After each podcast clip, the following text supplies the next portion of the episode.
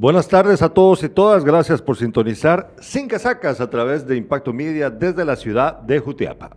Hoy por la mañana anunciamos que tendríamos el día de hoy eh, en este programa al exdirector de la PNC, conocido más por eso, pero pues obviamente no solo a eso se ha dedicado en su vida, Neri Ramos. Muy conocido a nivel nacional por su trabajo, fue reconocido por la Embajada de Estados Unidos por su labor años atrás en el gobierno de Jimmy Morales y luego eh, participó políticamente acá como candidato a diputado por Jutiapa. Hoy nos acompañará para platicar acerca de la realidad de la PNC, la situación que viven ahora los agentes de la PNC, todo el cuerpo policial, que yo creo que son más de 30 mil agentes, en este país que, eh, en el que constantemente eh, instituciones como esta son utilizadas por los gobernantes de turno y la élite empresarial en este país para, sus propios, para su propio beneficio. Vamos a platicar acerca de este tema. Pero antes, nada más quiero recordarles que ya está eh,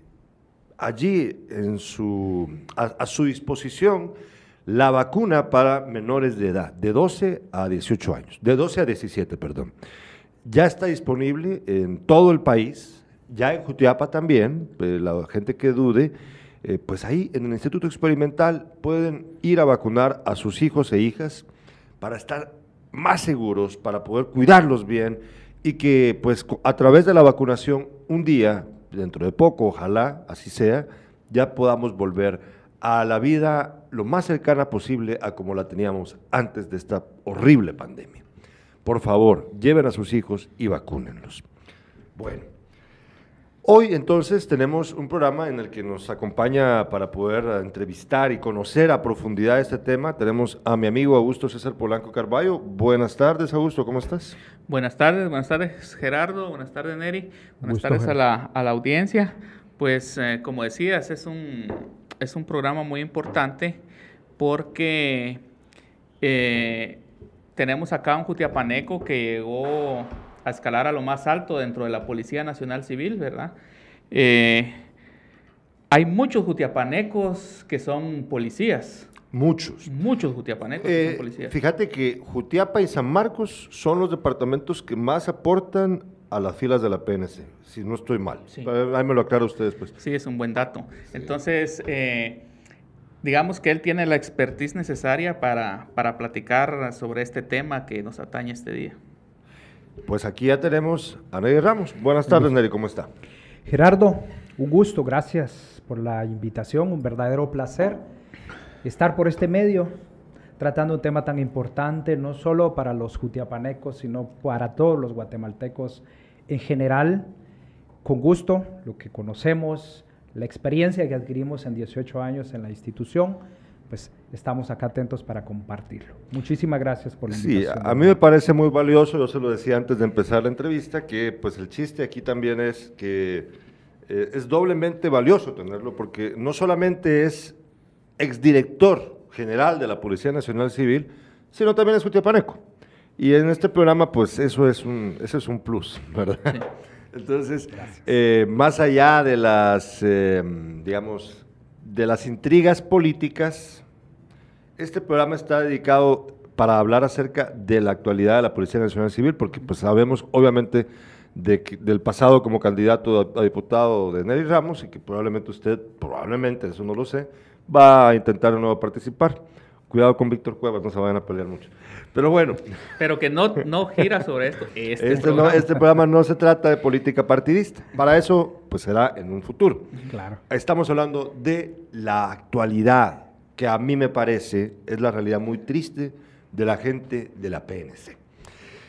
Vamos a contextualizarnos. Eh, hace poco tiempo, como ustedes saben, estimados amigos, espectadores y espectadoras, hubo un eh, altercado violento en el que fue asesinado un agente de la PNC eh, en Sorolá, por el conflicto que existe entre los municipios de Santa entre los pobladores de los municipios de Santa María, Iztahuacán y Nahuala.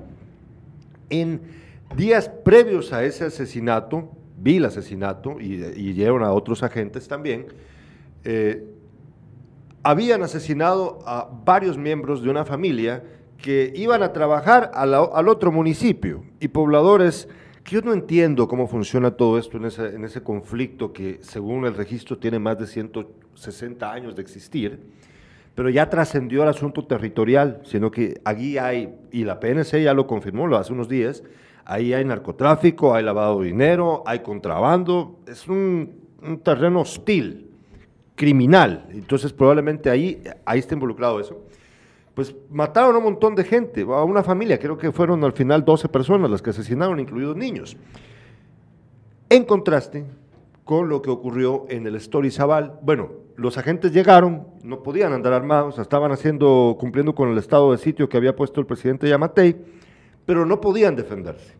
Y pues pasó lo que pasó. En contraste con lo que pasó en el Story Zabal, que yo estoy seguro, ahí me contradecirán si me equivoco, que en estas imágenes que en breve vamos a ver, eh, se ve cómo patrullan, cómo escoltan más bien agentes de la PNC, camiones de la minera que se asocia con, minera de níquel que se asocia con eh, empresas rusas, por cierto, que eh, tienen un conflicto con la ley, no pueden operar y sin embargo hicieron el chanchú de hacer parecer de que no estaban llevándose algo que proviniese de la mina porque la tienen prohibido, sino que era otra cosa supuestamente, y por eso escoltaban los agentes de la PNS esos camiones para evitar que, los, que la gente de la comunidad protestara en contra de ellos. Pero ahí sí llevaban sus armas. Fíjate, ahí sí las llevaban, si estoy equivocado me corrigen. Bueno, eso es parte de lo que yo veo que está mal y por eso es que está usted invitado aquí para que nos explique. Primero quiero saber qué opina de esto que acabo de decir. ¿Le parece que hay una desproporción entre lo que pasó en el store y lo que está pasando en Sololá. Quiero saber, ¿creo que hay una desproporción ahí, algo que no está bien ahí? Muy bien, Gerardo. Gracias. Y a todos los seguidores de este medio. Bueno, antes un paréntesis. Por favor. No nos peleamos con Víctor Cueva. No hubo golpe ni nada por el estilo. Solo le dije lo que pensaba de él, nada más. Así de sencillo. Intenté participar y no me dejaron participar. Ok. Pero muy interesante todo ese esbozo que has realizado, Gerardo.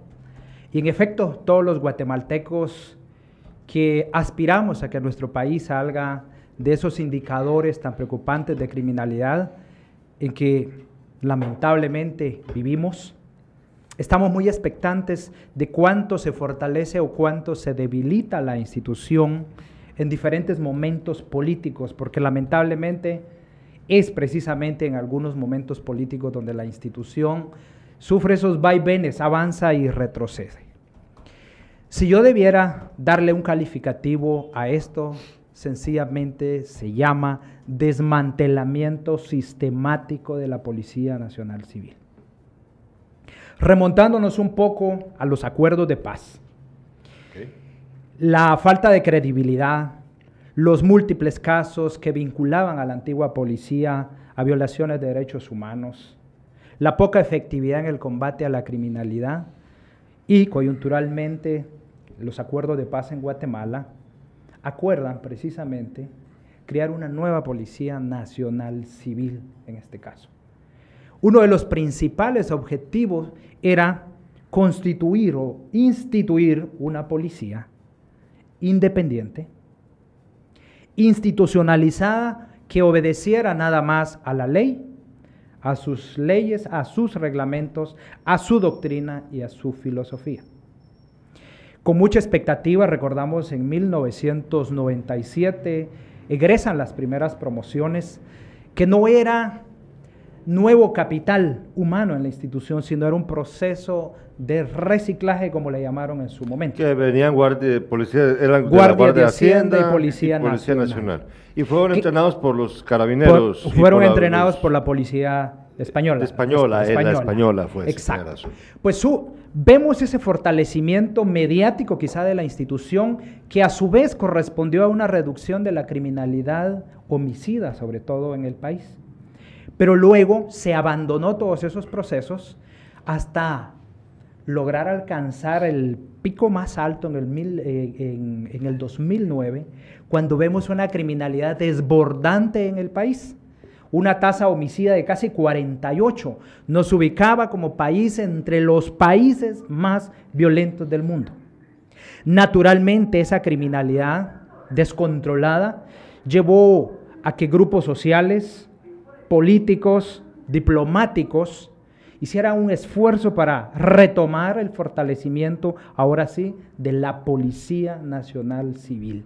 Y podemos muy, verlo muy bien en las gráficas, cuando a partir del 2010 que se hacen esos esfuerzos con cooperación internacional, con algunos gobiernos que entendieron la importancia de proteger la vida, la integridad física, los derechos y libertades de los guatemaltecos, empezó a descender esa criminalidad hasta que finalmente tomó el control de la institución en el año 2015 y continuamos con ese proceso de reducción de criminalidad. tomó el cargo en el 2015. 2015, 15 de septiembre del 2015.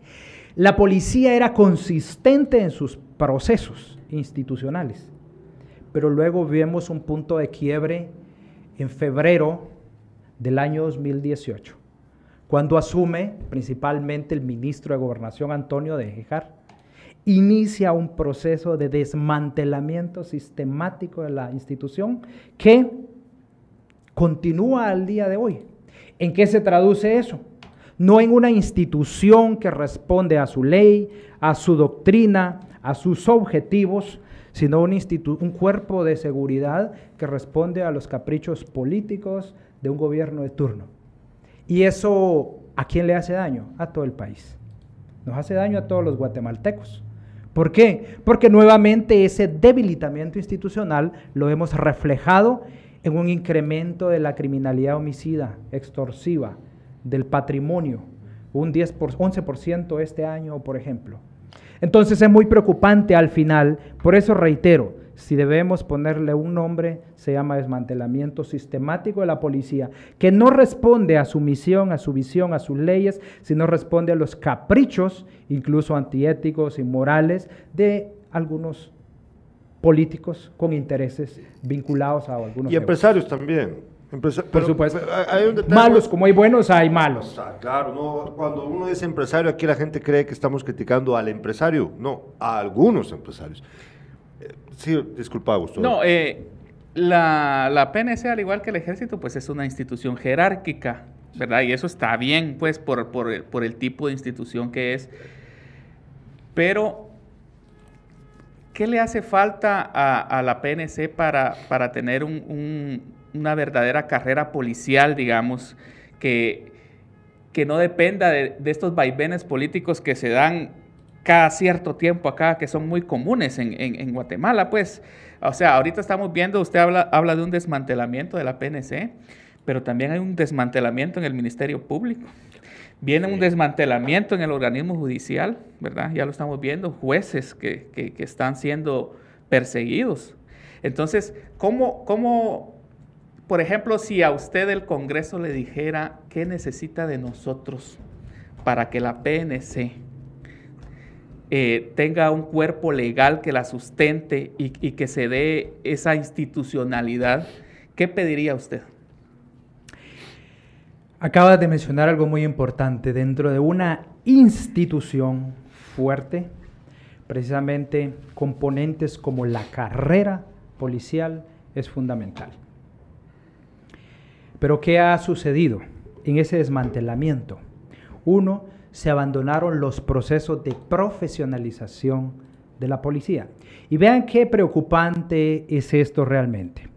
En los procesos de profesionalización, los procedimientos de reclutamiento, de formación, de promoción y especialización de la policía quedaron a la deriva. 2018, que dejé la institución, dejamos la última promoción en formación Después de eso, del 2018, solo han podido egresar una promoción más que particularmente la trabajó el director Ervin Mayen Vélez. Después de eso no ha habido no ha habido más. Incluso, digamos, no hemos continuado con ese proceso de crecimiento del número de efectivos que son necesarios para toda la cobertura territorial del país. Pero qué grave esto, procesos de reclutamiento. Cuando antes habían exámenes psicométricos para medir las competencias y la calidad de, ese, de, esa persona que iba a ser, someterse a un proceso de formación, se abandonó. Ahora no existe.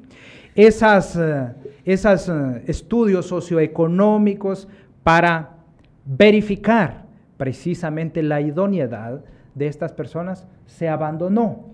¿Y qué es lo que tenemos? Pero ¿por qué? o sea, ¿qué es lo que tenemos? estaba establecido como algo como que forma parte de los protocolos para la formación de, los agentes. Decisiones políticas. Pero, así, de un plumazo. De un plumazo, así de sencillo. ¿Y qué, en qué repercute eso?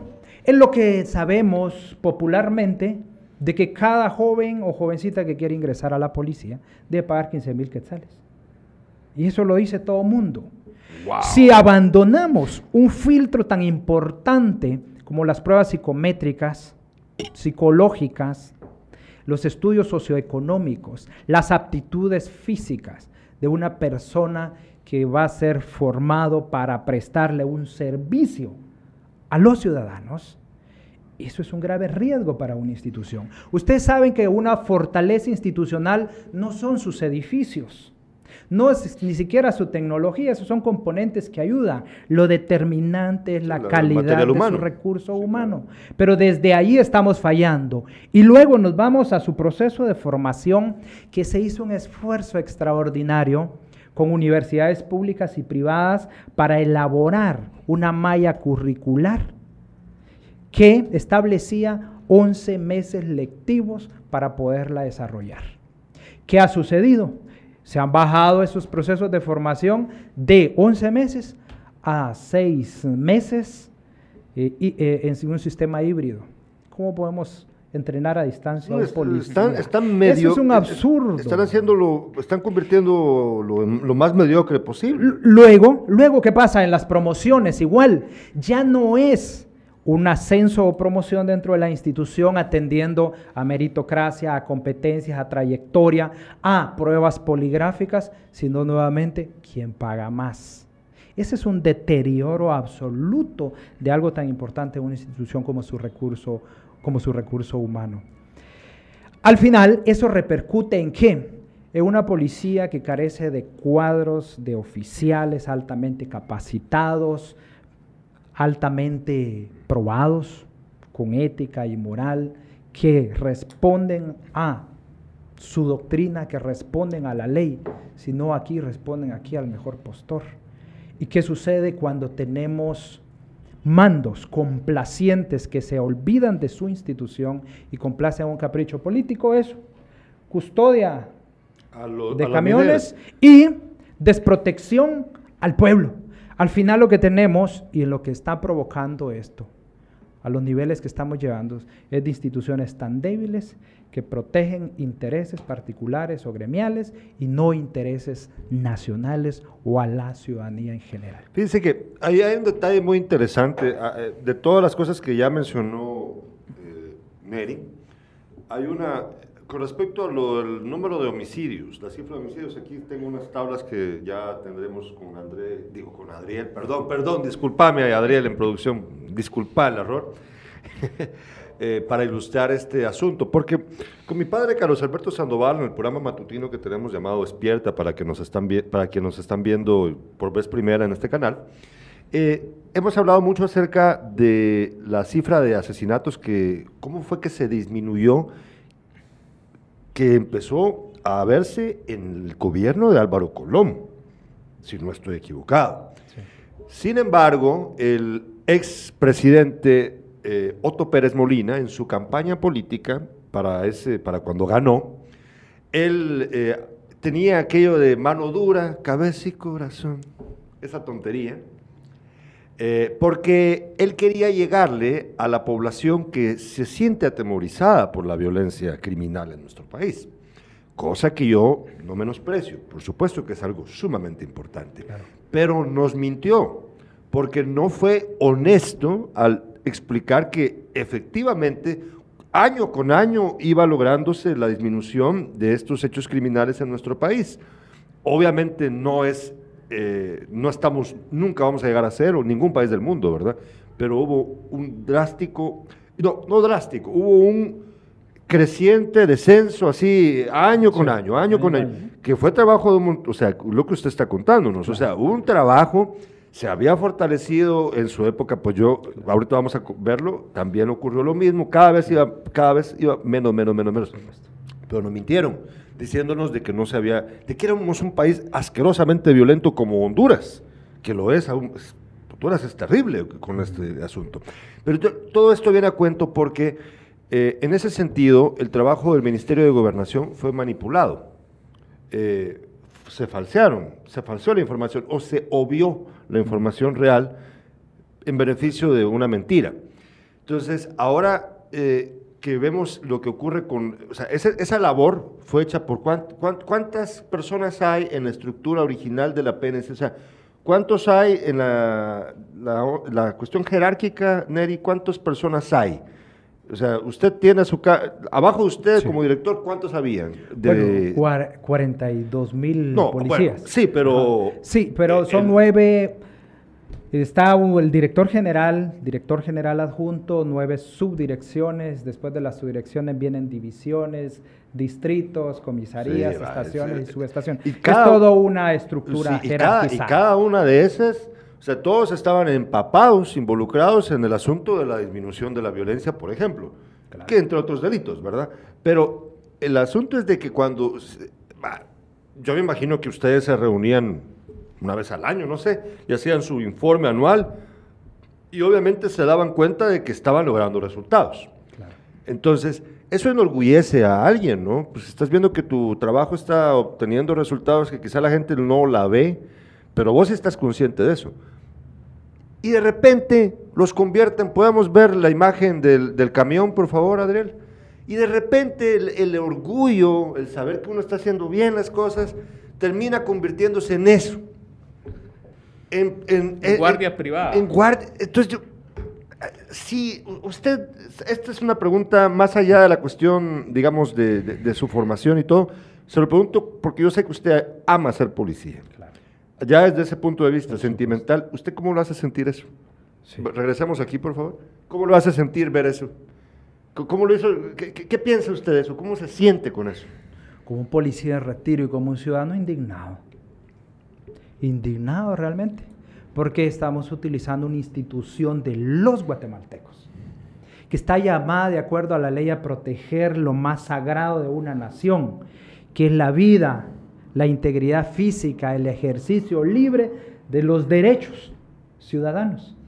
Y la destinamos, abandonamos, porque lo que vemos ahí son recursos logísticos, recurso humano, recurso tecnológico que tendría que estar cuidando y protegiendo a un pueblo, lo tenemos destinado y amontonado ahí, protegiendo unos intereses particulares. Particulares. Particulares. No podemos sobreponer los intereses particulares sobre los intereses de un pueblo. Eso es un absurdo, como lo dije en un momento.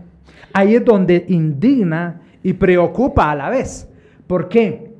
Porque primero en los abordajes de los problemas de seguridad de la institución sacrificamos la presencia del territorial de la policía que genera, ah, pues sí, también, que genera prevención y que genera disuasión del crimen. Y estoy seguro que ahí estamos sacrificando también otro abordaje muy importante, investigadores criminales, mm. agentes dedicados a la inteligencia criminal de la, de la policía. ¿A quién le estamos dando oportunidad? Que se rearme, que se reagrupe, que se fortalezcan estructuras de secuestradores, estructuras de sicarios, estructuras de narco, estructuras de extorsionistas que afectan directamente la paz y la tranquilidad de los ciudadanos. Es grave. No tendría que preocuparnos a quienes hemos estado, están ahí. Nos tendría que preocupar a todos cuando vemos el desmantelamiento de la institución y de lo poco que queda, lo utilizan caprichosamente para satisfacer requerimientos de intereses muy particulares y no del país de verdad.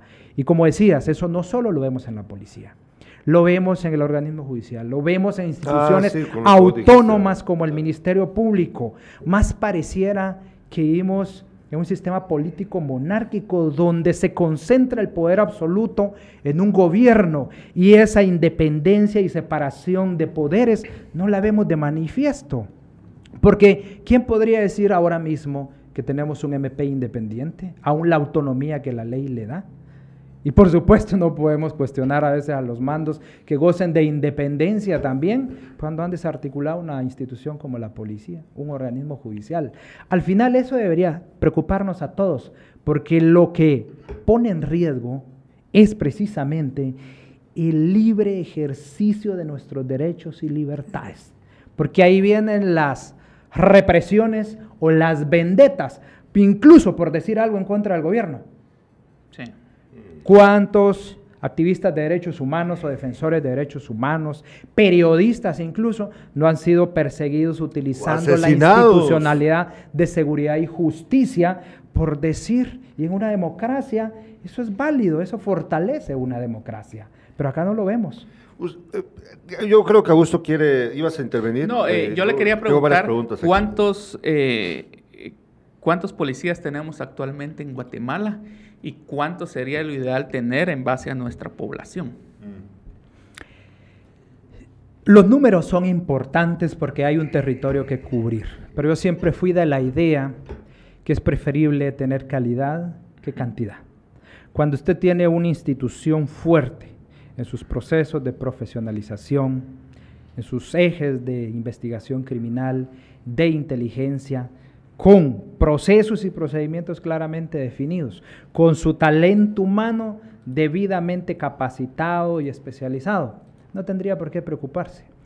Que cuando uno analiza las reducciones de la criminalidad, no responden precisamente a mayor número de policías, sino responden principalmente a la mayor capacitación y especialización de los efectivos de policía.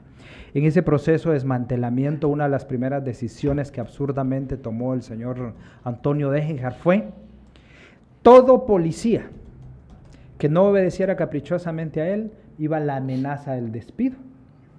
Y finalmente esos mandos que se respetaban a sí mismos, que respetaban a la institución y a los ciudadanos y que la defendieron, fueron destituidos. Más de 300 oficiales y agentes destituidos por no cumplir los caprichos.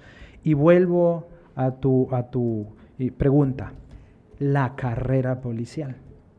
La policía de Guatemala es una de las policías que tiene una altísima rotación.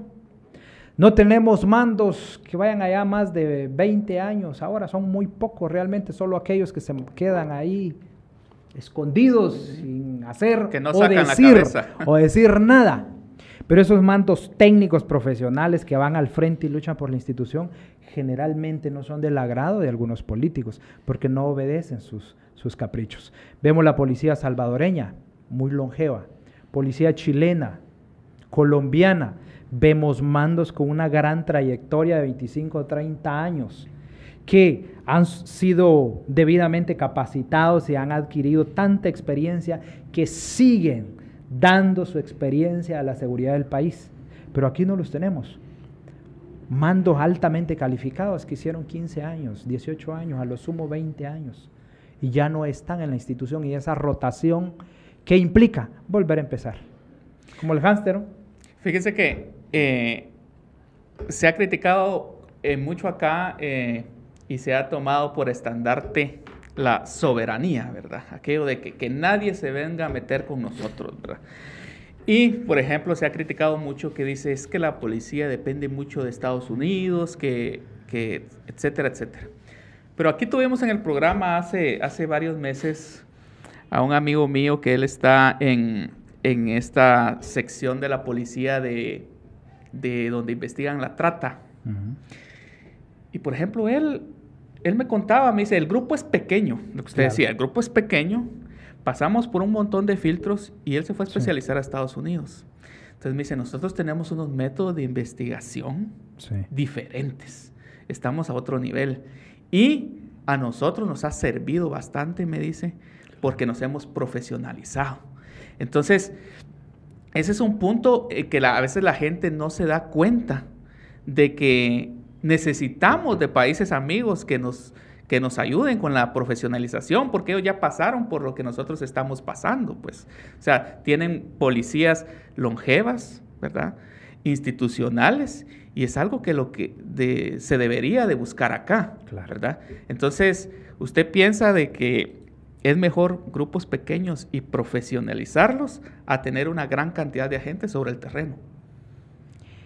Depende de las tareas, porque siempre va a necesitar buen número de efectivos para cubrir territorialmente el país, pero va a necesitar de equipos altamente especializados para combatir fenómenos muy particulares. Dentro de la estructura, precisamente, las nueve subdirecciones, hay una subdirección que se llama Subdirección General de Investigación Criminal. Solo esa subdirección, el nivel más bajo, tiene ocho, nueve, ocho divisiones. Una sola división de esas, que es la división especializada en investigación criminal, tiene 93 secciones especializadas. Solo imagínense eso. Y no es de ponerse un uniforme, sino es de combatir el crimen a través de qué? De las ciencias criminalísticas, de la criminología, de la balística, de la dactiloscopía, documentoscopía, de, la, en fin. Y son equipos altamente capacitados con sus propias metodologías. Comando Antisecuestros tiene su propia doctrina, su propia misión, visión, su propia metodología de trabajo sección de delitos en contra del patrimonio, igual, de robo de vehículos, de trata de personas, de niñez. Al final es, una, es un equipo multidisciplinario que necesita que no solo procesos serios de reclutamiento, procesos serios de formación y especialización y por supuesto la permanencia que le da el expertise a un profesional en el área de investigación criminal. Y pongo, por ejemplo, el, comando antisecuestros. Permaneció más o menos integrado durante 10 años y los resultados que se tuvieron fue una reducción de más del 95% de los secuestros en el país.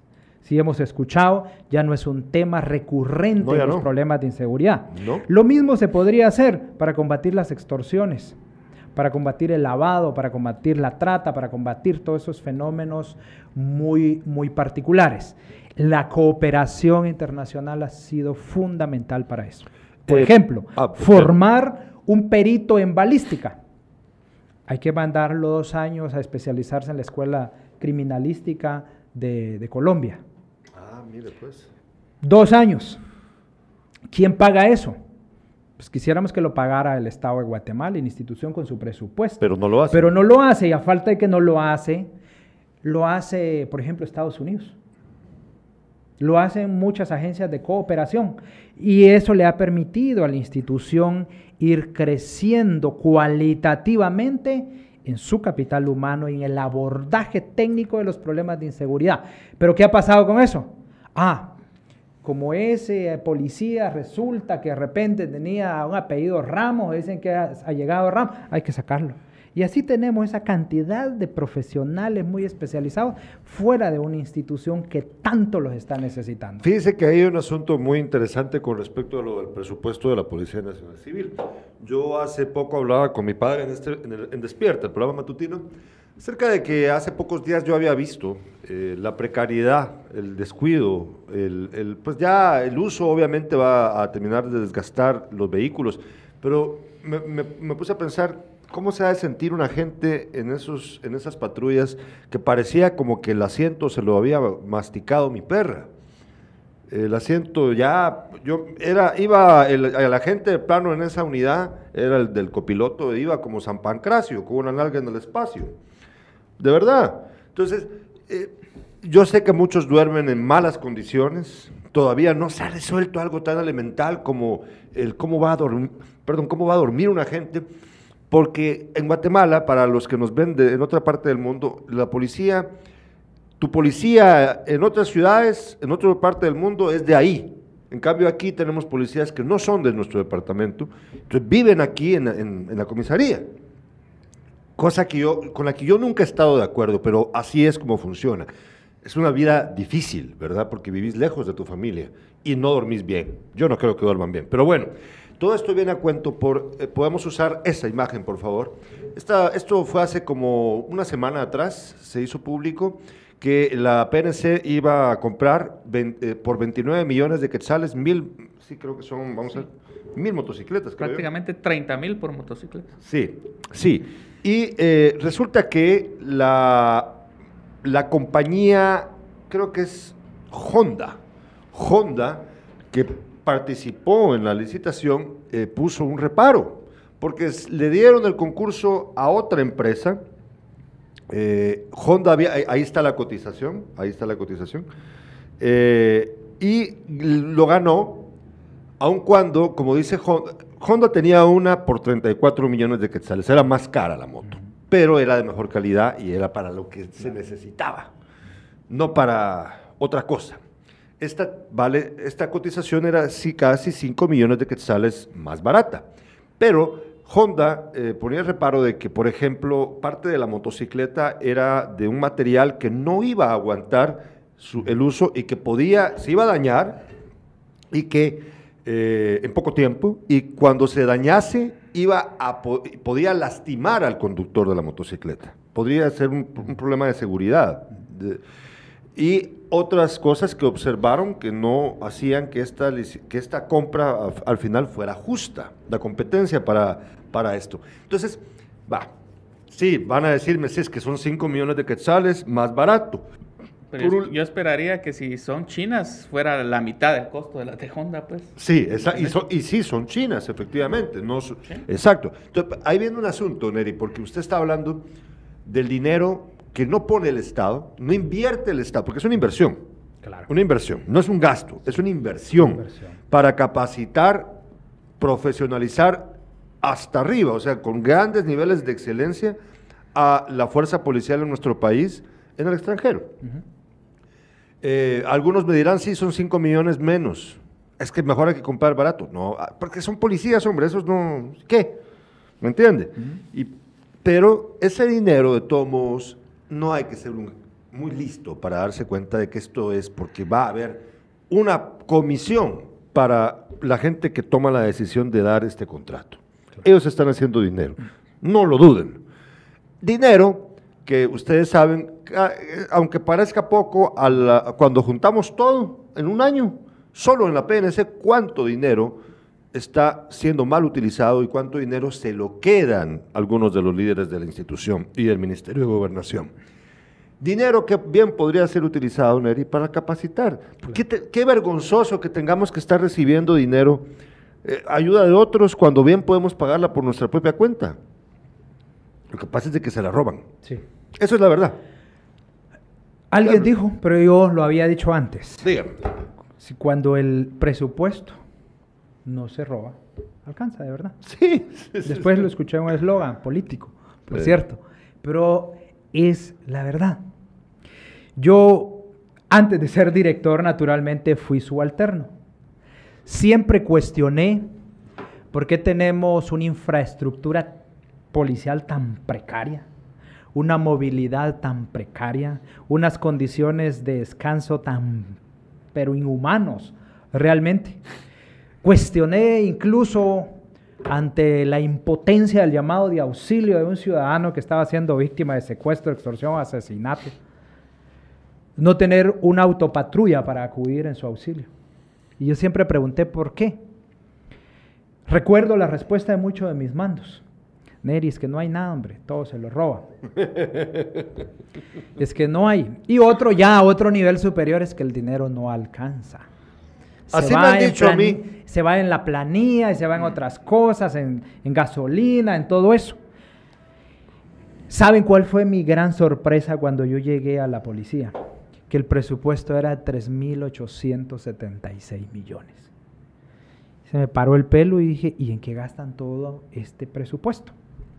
Ah, pues se va en la planilla. Perfecto. 011 o 029. 011 me dijeron y 029. Eran como unos 20, 25 millones también en, la planilla 029. ¿Y estos millones por qué? Ah, son el grupo de asesores. ¿Cuántos asesores? Una gran cantidad. ¿Y a quién asesoran? Pues no se sabe a quién. ¿Y dónde están? Pues algunos ni vienen había que tomar una decisión.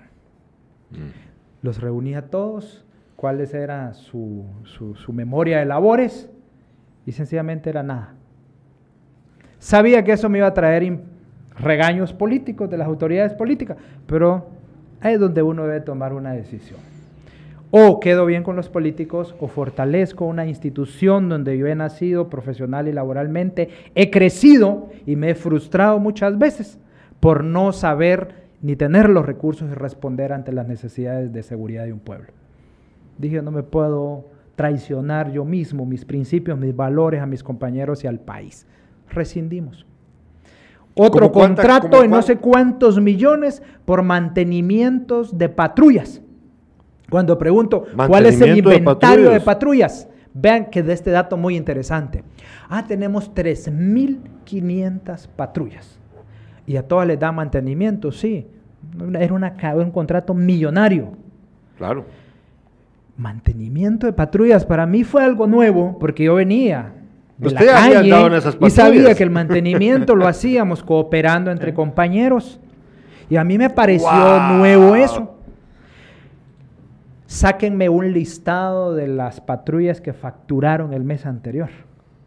Sáquenme 100, una muestra, al azar. Un equipo de confianza vaya a ubicarme cada una de estas patrullas. ¿Sí? ¿Saben cuántas realmente estaban medio funcionando? 10. 90 eran chatarra. Cuando analizamos todo el inventario, resulta que no eran 3.500 patrullas, sino eran 500 por las que pagábamos millones en mantenimiento. Y esa patrulla no solo pagaba mantenimiento, sino también pagaba consumo de combustible.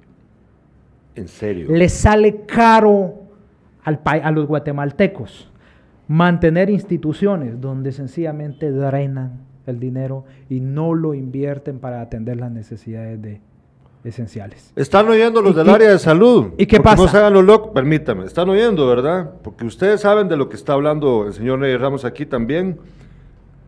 Es en serio, dejen de estar haciendo eso que están haciendo. ¿Sí? Diga, por favor. ¿Y qué pasa con eso? Otra vez, hubo que tomar una decisión con implicaciones políticas la rescisión unilateral de ese contrato y la denuncia. ¿Cuántas empresas eran más o menos las que Al final fueron más de 20 contratos, ah, que significó una economía de más de 700 millones. ¿Al año? Al año. ¿Para qué nos alcanzó, Gerardo? ¿Para qué nos alcanzó ese dinero? Construimos megacomisarías en Shela, San Marcos, Coatepeque, San Pedro, Retauleo, acá en igualmente en, ¿Pero por qué, no, ¿por qué no nos hizo el favor de quitar la comisaría de aquí? vine a pedir un terreno, mandé una ah, comisión que si la municipalidad no cedía un terreno para construir la comisaría de Jutiapa. Y nos, nos dejan el cuartelón. Y nos lo dejan libre. Es que es un patrimonio pues cultural de los claro, pero, pero y eso no, no Y se puede hacer. Pero no se pudo en ese momento. No se pudo en ese momento. Pero todavía se puede. Todavía se puede. ¿Qué pasa? Ah. Fortalecimos la institución en qué? En falta de patrullas, compramos 1.500 autopatrullas. que miren esa, así es. Ah, le aumentamos 700 quetzales a, a, cada policía, le dimos un bono cada fin de año de 5.000 quetzales, diseñamos otra mejor económica de 2.000 quetzales más que esa fue la que quedó aprobada, pero que Dejar ya no, ya no aprobó, o la reprobó, mejor dicho. La improbó. La improbó, ese es el mejor término. Y Depuramos también la institución, tecnificamos a la institución. Vean la historia de las patrullas. Nos salió 18 mil quetzales más barato. Aun cuando era una patrulla que a diferencia de las anteriores solo compraba un vehículo básico. Aquí compramos una patrulla completa, con aire acondicionado que este no tenía, con bolsas de aire que este no tenía. ¿Pero ¿cómo les Rotuladas que este no tenía. Pero ¿cómo les dieron pintadas también, balizas LED que son las que han visto, radio de radiotransmisor análogo y digital. Una patrulla completa, un vehículo equipado con sus con sus aspectos de seguridad versus un carro nuevo que antes había que comprar el carro, un evento para pintarlo, un evento para un tumbaburro, otro evento para la baliza, otro evento para el radio, otro evento para la rotulación y salía una patrulla carísima y aquí aún así no salió 18 Mire, ahí viene un asunto muy interesante porque la em, dice usted que ni siquiera tenían bolsas de aire las patrullas. Eso dijo. Las anteriores. Va, mira pues Polanco, ahí veo un asunto muy interesante. Yo no sé eh, yo, sé, yo tengo la impresión, estimados invitados y, y, espectadores y espectadoras, tengo la impresión de que hay un desprecio a la gente por parte de las autoridades superiores. Hay un desprecio, eh, no de todos obviamente, pero algunos de los que forman parte de los gobiernos se comportan como despreciando a la gente de la PNC, diciendo, ah, este, pues, este no necesita eso. ¿Cómo puede ser que una patrulla no tenga bolsas de aire? A el primer, o sea, no se van a poder defender del primer cachimbazo que tengan en esas patrullas cuando anden cumpliendo con su deber. Y por eso, por favor, ponete las imágenes de lo de Nahualá, por favor, son las, las otras dos imágenes. Ahí viene la razón de por qué es que estamos hablando de este tema aquí, aquí estamos llegando al punto modular. Por cierto, tenemos muchos comentarios, ahorita los voy a leer.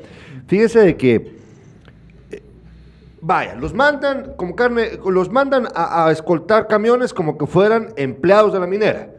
Y cuando los y luego los mandan a Sololá, que ahí estamos viendo lo que pasó con los, lo que le hicieron los pobladores una patrulla, y ahí vemos, pues obviamente no vamos a poner las imágenes de, la gente asesinado y los heridos, pero ahí vemos lo que pasó ahí en esa comunidad de Sololá. Y los mandan ahí, y a ellos, a, los superiores no les importa lo que vaya a pasar con, con los agentes, los mandan a cumplir con las órdenes de no sé quién, la verdad, no sé quién es el que realmente manda y no se pueden defender. Como no se pueden cuidar antes, ¿verdad? Porque el carro no tiene bolsas de aire. ¿Cómo puede ser eso posible? Hay un problema, más allá de la corrupción que ya hablamos, acerca de cómo funcionan las leyes. ¿Qué es lo que puede y qué no puede hacer un agente de la PNC? Porque, bueno, primero, Ana, ¿me puede dar su opinión acerca del conflicto en Sololá, la parte que usted conoce de ese lugar? Sí. Por favor. Vi las imágenes y el trágico y lamentable fallecimiento de, un agente de la Policía Nacional Civil, otros pues, gravemente heridos, algunos los, los conozco. Pero nuevamente, Gerardo, esa es la consecuencia del mantelamiento. Mm. ¿Qué vimos ahí? Primero vayámonos a los antecedentes, hace 150 años. Durante toda esa historia y el conflicto han habido vecinos de ambos municipios muertos en enfrentamientos armados. Hubo también un agente recientemente, un agente fallecido ahí por ese conflicto. Hubo que con 12 o 13 integrantes de una familia, mujeres y niños, que cuando vimos el escenario, las fotografías, de verdad que es, es un escenario atroz. Pues a raíz de todo eso, Fiscalía y Policía seguramente hacen investigación, individualizan y ubican determinados actores importantes. Y mandan un contingente desarmado. ¿Por Primer qué? error estratégico es que no van a disolver una manifestación pacífica y sin armas. Van a un área de conflicto donde pocos días atrás hubo una cantidad de muertos. O sea que no, Desde ahí, en los equipos tácticos debieron ir debidamente armados con un plan operativo producto de qué? De insumos de inteligencia, e investigación criminal. Mire, pero entonces no, el, que hayan ido desarmados no es porque por ley no podían ir armados. O no. No, había de, de hecho, fueron un lugar que estaba en estado de sitio, pues. Sí, entonces no tiene sentido. ¿Cómo vas a ir a un lugar de conflicto donde hay antecedentes de muertes. ¿Y a qué van con contingente de policías armados. Naturalmente, ante el primer disparo, lo que el policía debe hacer para proteger su vida es atrincherarse o ocupar dónde o buscar dónde ocultarse o escapar. Así de sencillo. La efectividad o la posibilidad de poder enfrentar y neutralizar una amenaza armada no la vas a poder hacer sin armas de fuego. No. Ya las unidades de inteligencia e investigación sabían el calibre de las armas que venían usando. Primer error estratégico. Segundo, seguramente no hubo una planificación operativa producto de los insumos de, inteligencia para diseñar incluso la estrategia de ingreso, de permanencia y de retiro de sus unidades. ¿A quién se le atribuye eso? Al liderazgo político. ¿Por qué? ¿Por qué cree usted? Porque es quien tiene la dirección, la conducción operativa y administrativa de la institución. ¿Qué cree usted que fue la, o sea, en su, qué cree usted que estas personas que decidieron hacer esto tenían en su cabeza? Porque el resultado, primero, el conflicto no fue, el fuego no se apagó. No. O sea, ahí sigue el problema. Segundo, murió un agente y resultado, o sea, fue un desastre. Entonces, ellos, ¿qué, ¿qué, cree que tenían ellos en la cabeza? ¿Para qué los mandaron así? Eh, ¿Fue una cuestión de llana estupidez? Ya lo está arreglando y amatea la ficha, recordad. Sí. sí. pues yo diría que tenía en la cabeza nada a quien se le ocurrió eso. Nada. Vamos a leer los, los comentarios. Leamos los de comentarios. La audiencia. Dice JC Salazar, él, él nos sintoniza desde Málaga, en España. Dice, buenas tardes, saludos, ya en sintonía rumbo a Madrid. Dice. A Madrid, dice. Ah, no, a Madrid, dice después. Eh, Concepción Hernández, doña Chonita, saludos, dice, buenas tardes, saludos. Quique Vivar González dice saludos a mi compañero de la sexta promoción. Te saluda Vivar, encargado del tercer pelotón. Qué gustazo volver a verte. Vivar. Acá viéndolos desde Los Ángeles, ah, California. qué bonito. Se nos fue Vivar para allá. Dice Rosita Sarceño, saludos respetable licenciado Neri, el más guapo de Jutiapa. Ah, pues ya le salió, cuidado. Ya me sonrojaron. Patita Ham dice, excelente tema. Eh, Mirza Rosaluzco Julum Melgar dice, es lamentable por la falta de recurso económico que se da a cada estación policial. Por ejemplo, a veces ni siquiera cuentan con línea telefónica en la estación y las patrullas están estacionadas ahí y por falta de combustible o reparación no se cuenta con ellas y no pueden cumplir el trabajo en respuesta a las necesidades de la población. Edgar Ordóñez dice, lamentablemente nada es gratis. Mirza dice, calidad y no cantidad es lo que la mayoría quisiéramos. Pregunta Edgar Ordóñez, ¿quién ejerce esas presiones exteriores al gobierno? Mirza dice, como siempre, muy buen tema. Hoy conocemos un poco más de este tema y sin casacas. Fania Flores dice, bendiciones. Rodrigo Sartí Leiva, excelente invitado. Luis Olivet, buenas tardes a todos. Isaías Corado, excelente temática. Saludos cordiales, licenciado Neri Ramos, bendiciones. Libel Ángel Guerra Duque, saludos, excelente invitado. También ha escrito Osman García, buena tarde, los estoy sintonizando en la aldea Ixtacapa, Cantón Lagunía, Jutiapa, y aquí descansando es. Eh, también había un comentario por aquí eh, de, bueno, ese no sé si lo leíste, el de lamentablemente nada es gratis. Sí. Sí, ¿verdad? Eh, y dice también Mirza Rosales Cojulum, como siempre muy buen tema. Hoy conocemos un poco más de este tema y sin casaca, sí, gracias, gracias, de verdad. Eh, fíjese que a mí me parece que ese menosprecio del que ah, hemos hablado eh, ha de causarle un gran dolor en el fondo a los agentes, porque sienten probablemente que no, no son, o sea, no, se sienten y, y fíjate que, eh, nuestra compañera Jessica Alfaro, ella es abogada y notaria y es catedrática universitaria. La vez pasada ella estaba posteando en su Facebook que ella le ha dado clases a un montón de, agentes de la policía en, derecho. Y ella dice, han sido mis mejores alumnos. Ah, pucha, eso no sabía. Y, la gente por lo regular los menosprecia, ¿verdad? Entonces, eh, yo le quería decir algo. Eh, yo tengo muchos amigos que, son policías. Eh,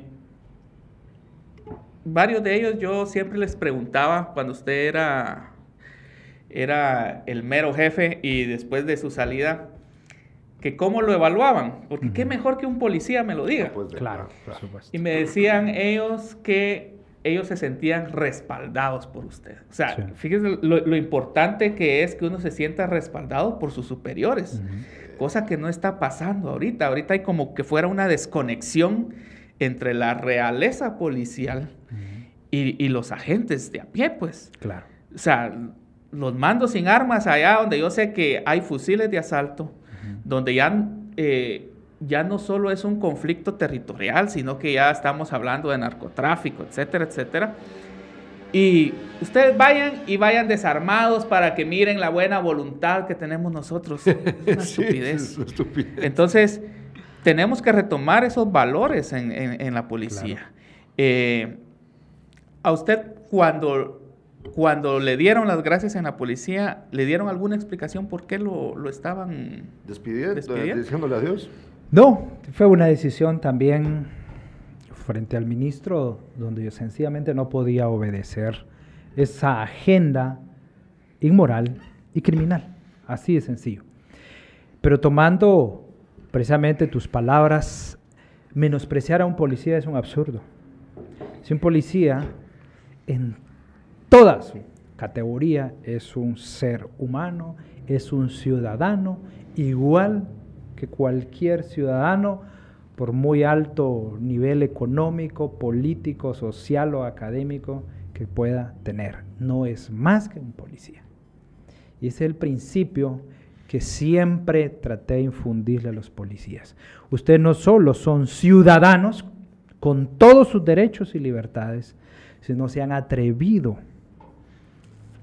a asumir una profesión que conlleva altísimo riesgo para su propia vida, su integridad física en aras de defender la vida, la integridad física, derechos y libertades de un pueblo. Para eso se necesita valor. Para eso se necesitan hombres y mujeres valientes y determinados incluso como lo hemos dicho, ofrendar su propia vida para salvar la vida de cualquier ciudadano, sin importar su condición. Y vean cuando uno está dentro de la institución, resulta que no es un caso, son miles de casos de policías osados que no piensan en su propia vida ni el sufrimiento de su familia por ir a salvar una víctima de extorsión, una víctima de secuestro, una víctima que incluso va a ser ejecutada por estructuras criminales sanguinarias. Y eso merece respeto, eso merece respaldo. Eso merece fortalecimiento. Y fue precisamente lo que hice. Dentro de todos los ejes de profesionalización, de investigación criminal, de logística o infraestructura, le apostamos mucho al eje de dignificación partiendo desde el lugar digno donde ellos puedan estar. ¿Qué hicimos? Lugares, la policía ocupa el 80% de inmuebles rentados. El inmueble que no tenga condiciones de habitabilidad, déjenlo y busquen otro más digno. Y muchos fueron y ubicaron hoteles y lugares dignos donde estar. Porque no solo debe ser digno para el policía, sino digno para el ciudadano que va a llegar a ese, a ese lugar.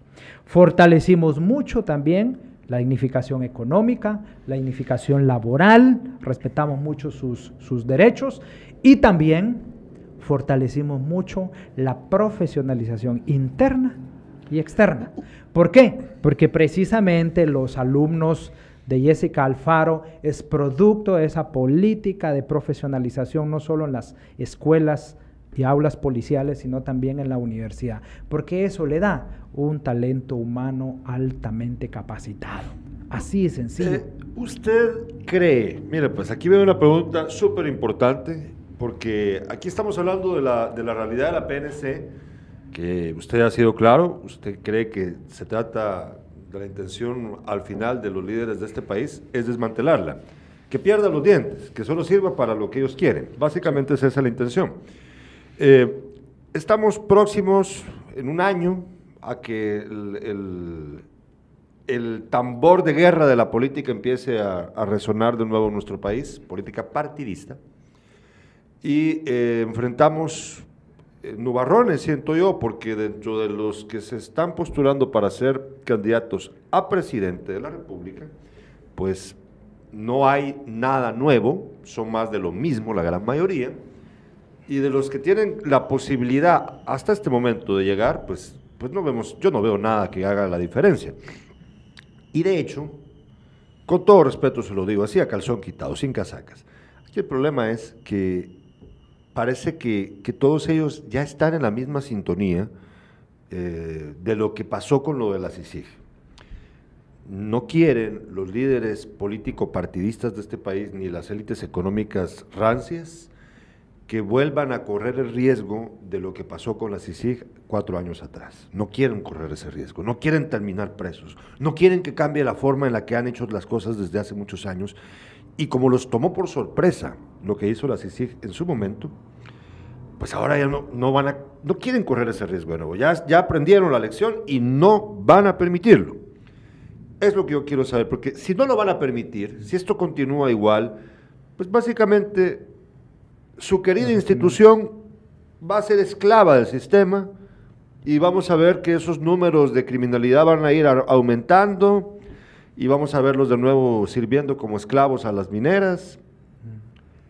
¿Qué es lo que usted cómo ve eso? Porque la verdad, el panorama para mí está muy feo. Sí. El trabajo que hizo la CICIG en un país donde las instituciones funcionan, tendría que haberlo hecho el Ministerio Público y la policía. Así es. es que vea, el mayor ejemplo y la mayor evidencia ante el mundo que somos un país con un Estado cooptado por grupos criminales incluso, fue que necesitamos de una institución extranjera que nos viniera a abrir los ojos. Pero en una democracia, en un país donde se vive un Estado de Derecho, eso tendría que ser trabajo de una institución autónoma e independiente como el Ministerio Público. Una institución como la policía, el organismo judicial. Pues no lo tenemos ahora. Y eso me lleva a hacer la misma pregunta y entonces ahora, ¿qué? Sí, es que ¿qué va? ¿Qué? Porque si no lo van a... Si cuando vemos en, la, en el escenario político los mismos actores, los mismos actores políticos, los mismos actores empresariales, los mismos constructores, pujando e inyectándole recursos a una persona diferente, pero atrás las mismas estructuras. La decisión está en el pueblo. Muchos quizá nos frustramos y quizá tomamos la decisión de irnos del país y dejar nuestros emprendimientos y muchas otras cosas en nuestro país, pero no podemos salir huyendo desde dónde se gestan las grandes transformaciones, pues primero en las plazas cuando es una revolución, pero ya la tuvimos aquí en el 44. En la plaza cuando un pueblo se une y dice no a la corrupción y a las mismas autoridades, pero lo tuvimos en el 2015 y no pasó nada. No pasó nada. A través de las armas, 36 años de conflicto y enfrentamiento armado en nuestro país. Y nada. Pero ¿Y entonces cómo? a través de estos procesos democráticos de elegir a nuestras autoridades, de los procesos electorales, pero ahí donde un pueblo de verdad debe buscar como una aguja en un pajar a las personas idóneas. Pero ¿saben cuál es lo triste? Que cada vez son más las personas no idóneas. Incluso narcocandidatos participando para alcaldes, para diputaciones y otros para la presidencia y otros que han comprado los ministerios desde ya con antelación. ¿Qué escenario nos espera como, los, como país, como guatemaltecos?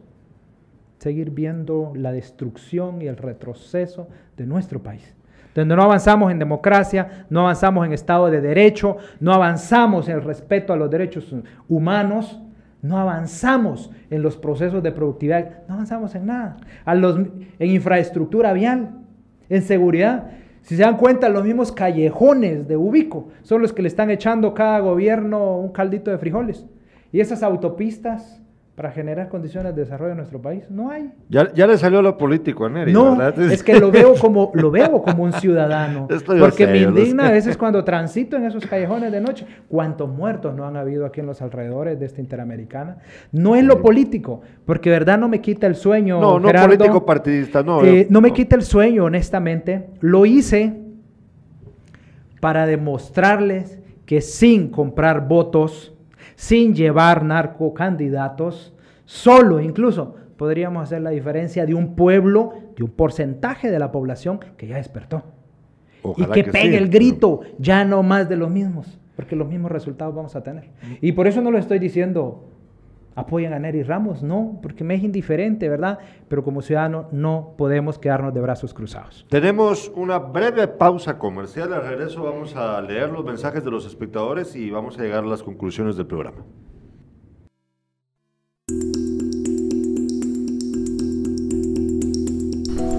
¿700? Más de 700 ataques a defensoras y defensores al año. Imagínese personas que pueden ser sus amigos, familiares o algún vecino. Es por eso que Guatemala debe cumplir el compromiso internacional que asumió de contar con una política que proteja a las personas, organizaciones y comunidades que día a día defienden nuestros derechos humanos. Esto tiene que parar. El Estado de Guatemala debe cumplir. Una iniciativa impulsada por UDFEGUA, Plataforma Internacional contra la Impunidad, Protección Internacional Mesoamericana y el programa Junta Jotay. Hola, soy Fabiola Pais y quiero invitarte a que te vacunes, pero que te vacunes sin casacas. Vacunate, pero sin casacas.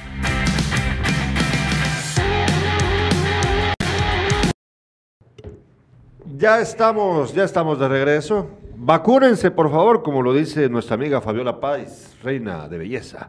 Escuchen los mensajes de los espectadores, aquí los tenemos. Dice eh, Patita, excelente tema. También dice felicitaciones, licenciado Neri Ramos. Byron Sabá, saludos al licenciado Neri. Eh, Osman García, buenas tardes. Los ah, ese ya lo había leído.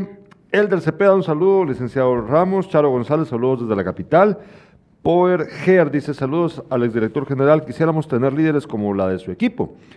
Un Estu Velasco, Ronnie Espinosa, un Mayen Vélez, un equipo muy profesional que fortalecieron la institución policiales. Manolo Colocho, nuestro amigo y, amigo y colega acá en Impacto Media, dice buen programa, saludos al licenciado Neri. Charo González dice, ese Henry no le llega ni a los pies, a Ramos, mis respetos. Leonel López dice, buenas tardes, confío en Eri Ramos, confío en que hará la diferencia, ojalá me entiendan, sí, ya sabemos de qué está hablando, ya esa es política partidista, no nos metamos en eso. Nos dice Jessica Alfaro, qué mejor conocer este, esto de alguien que ha trabajado y ha estado al frente de la institución, nos dice nuestra colega, la licenciada Jessica Alfaro. Charo González dice, exactamente. Solimar Palma dice, saludos, licenciado Neri Ramos, mis respetos. Malvin Leonidas Najarro Zúñiga, el problema cuando nos toca que elegir a alguien es que todos son de los mismos. Sería bueno que el pueblo postulara a las personas para ser electas. Claudia Ortega dice, necesitamos una persona preparada y antes que cualquier título ser humano. Ney Ramos reúne todas las cualidades. Muchas gracias por lo que hizo por la PNC, cumpliendo lo que realmente debe hacer un director general. Dios lo bendiga. Eh, les recuerdo antes de llegar a las conclusiones del programa que mañana vamos a tener en despierta a el ex, ex, ex, ex basquetbolista amigo del barrio, amigo de la infancia, Daniel, el chino Foronda. Va a estar mañana aquí para platicar del baloncesto en Jutiapa, del deporte en Jutiapa. Vamos a recordar buenos tiempos con Carlos Alberto Sandoval a las 7 a las de la mañana en Despierta. Por favor, ahí ven el programa. Augusto, para terminar, Neri. Augusto, antes, vos cuando ves a un agente de la PNC en ese estado de precariedad, ¿qué pensás? ¿Qué te da? No? Fíjate que yo siempre lo he pensado, eh, eh, siento que, eh, que uno se desanima, pues. Yo me imagino que... Yo, me sentiría desanimado. he visto que a veces piden alguna colaboración para, por ejemplo, una llanta, ese tipo de cosas. Sí. O sea, la verdad, trabajar así desanima, ¿verdad? O sea, que te exijan resultados y no te den los insumos, desanima. Eh, fíjate que yo, por último, quisiera... Eh, hay dos grandes economistas, Acemoglu y Robinson, y ellos dicen que la riqueza de las naciones no son ni sus recursos naturales, eh, dice que la riqueza de las naciones son las instituciones. Entonces, nosotros tenemos que aprender acá que tenemos que crear las instituciones que sean necesarias y fortalecer las que ya tenemos. En este caso, hablemos de la Policía Nacional Civil. El problema es que nosotros queremos las cosas para allá y eso toma su tiempo. O sea, por ejemplo, una, una policía profesional toma su tiempo, pero los resultados nosotros los disfrutamos a largo plazo. ¿Verdad? Entonces, el que le venga a ofrecer en, las elecciones que, con la pena de muerte y con mano dura va a resolver los, el problema de la delincuencia en Guatemala, mándelo al carajo. Entonces necesitamos profesionalizar la Policía Nacional Civil. Esa ese sería mi conclusión del programa. Neri, lo escuchamos para cerrar. Retomando las palabras de Augusto, sí, instituciones bien institucionalizadas, eso, porque instituciones fuertes de verdad no sucumben a las presiones ni a los caprichos políticos. Y dos, quien me venga a ofrecer combatir la inseguridad con estados de sitio, con aquellos grandes movimientos de fuerza policial, es un absurdo. Jamás un Estado en el mundo va a tener los recursos suficientes para invadir territorialmente su país y tener controlada la criminalidad. La presencia operativa o uniformada de la policía solo es un componente. El verdadero combate estratégico es a las estructuras criminales y eso se hace a través de procesos y procedimientos investigativos, a través de las ciencias criminalísticas, de inteligencia. Por eso hablo no una policía numerosa, sino una policía modesta que podamos atender con nuestros recursos, pero una policía altamente profesionalizada, eficiente, depurada. Quiero aprovechar para mandarle un saludo a mis hermanos que visten con honor y dignidad este uniforme. Yo sé que muchísimos de ellos que están comprometidos con esa labor de servir y proteger a los ciudadanos, les duele y se frustran cuando ven las injusticias que vienen desde arriba para desmantelar la institución policial. Otro les ha dolido tanto que han tenido que renunciar a la policía y buscar espacios laborales, el Ministerio Público, el organismo judicial, algunos son jueces, cuando su vocación era servir y proteger a los ciudadanos, incluso combatiendo fenómenos muy particulares como el secuestro, la extorsión, el sicariato y otros delitos graves de verdad. Solo las propias convicciones, los principios y los valores de cada ser humano de verdad nos permitirá seguir manteniendo a flote esta institución que es tan esencial para proteger los derechos y libertades de toda una nación. Un abrazo, mi solidaridad para aquellos que están sufriendo esos vejámenes, pero al final nos toca resistir en estos momentos políticos complejos, pero Dios quiera y el pueblo así lo decida y vengan los cambios que todos esperamos. Un saludo para todos. Eh, solo quiero hacerle unas preguntas rápidas, así bien rapidito. Dígame la palabra que se les venga a la mente cuando le mencione a alguien o algo. ¿Preparado? Adelante, eh. sorpresa, pero adelante. bueno, lo voy a dejar que se tome el café porque luego se va a sorprender aún más. Vamos a ver. Eh, Morales. Corrupción. Iván Velázquez. Lucha contra la impunidad. Víctor Cuevas. Un forastero que lucha por ser diputado por Jutiapa. PNC. Ah, una institución que me formó y me permitió desarrollarme profesional y laboralmente, a quien llevo en el corazón. ¿Comida favorita? Los tamales, por supuesto. Las quesadillas, jutiapanecas. El futuro. El futuro. Un país en paz, un país con mejores condiciones de vida para todos los guatemaltecos. Nosotros les agradecemos por haber estado hoy con nosotros en Sin Casacas. Te agradezco, Augusto, como siempre, un placer. Gracias, Nelly Ramos, por haber acompañado, habernos acompañado en esta indagación acerca de la realidad de la PNC. Les recuerdo que mañana, despierta a las 7 de la mañana, va a estar acá con nosotros Daniel El Chino Foronda, ex basquetbolista del Jutiapa Texaco, muy conocido aquí en Jutiapa. Vamos a platicar junto con mi padre, Carlos Alberto Sandoval, acerca de pues la vida del basquetbolista, la vida de esa época de los noventas, cómo la ve y cómo ve ahora la cosa en el plano deportivo en nuestro departamento. No se lo voy a perder mañana a las 7. Les agradecemos haber estado con nosotros en el programa. Nos vemos mañana.